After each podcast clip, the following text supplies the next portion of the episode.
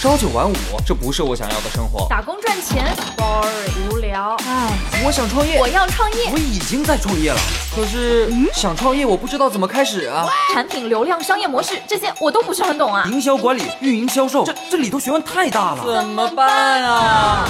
想创业不懂项目挑选，想经商不知商业技巧。乐客独角兽创业导师崔磊，商业小纸条苏南为您一一解答，一一解答。欢迎进入今天的创业找崔磊。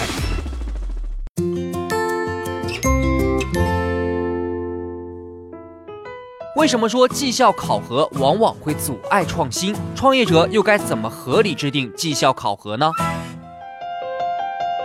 有请崔磊，有请崔磊。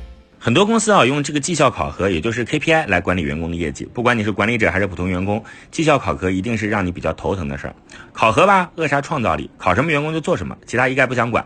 不考，员工做了什么，成绩也不知道啊，没有目标。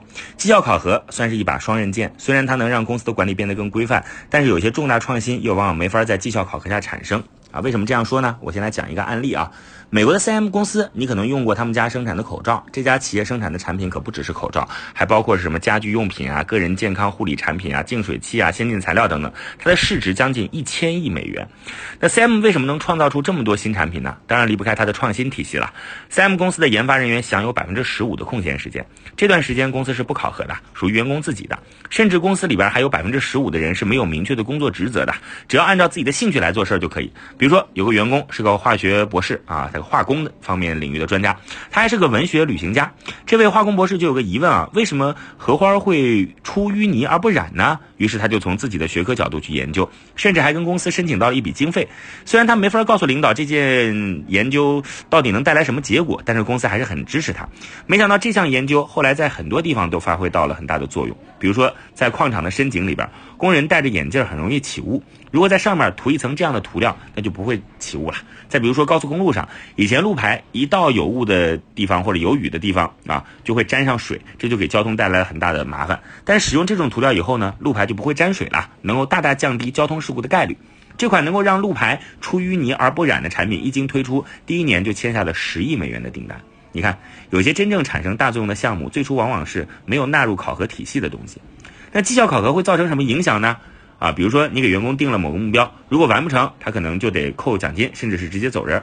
如果是这样呢，员工当然会做那些最容易出成果的事儿了，而不是去做那些可能会对公司长期有利、短期却不容易出成果的事儿。所以呢，我觉得公司的绩效考核最好分成两部分，百分之七十到百分之八十的部分是要考核的。否则没有办法管理。另外百分之二十到百分之三十，它可以变成很宽泛的工作，比如说让同事之间相互提建议，或者让他们自己去提，还想做点什么事儿。这样既可以让公司管理规范化，也能激发员工的创造性。绩效考核实际上是工业生产时代的产物，是计件工作的遗存。未来大量创造性工作是无法用绩效指标来进行考核的。创造性工作的激励复杂性，实际上就是人的复杂性。所以，奖励机制的核心是尊重人，以人为中心。如果把奖励惩罚机制抽象成各种单一的指标，到最后呢，就只见指标不见人了。这就是对创造性的伤害。我曾经呢跟很多创业者沟通过，发现创业者最大的痛点就是缺少资源、缺少链接。于是呢，我们创立了创业者社群“乐客独角兽”，现在啊已经有三万多人了。有人在这找到了创业机会，找到了客户、渠道商、投资人。下拉手机屏幕，在节目简介里边有我的个人微信号，我在社群等你。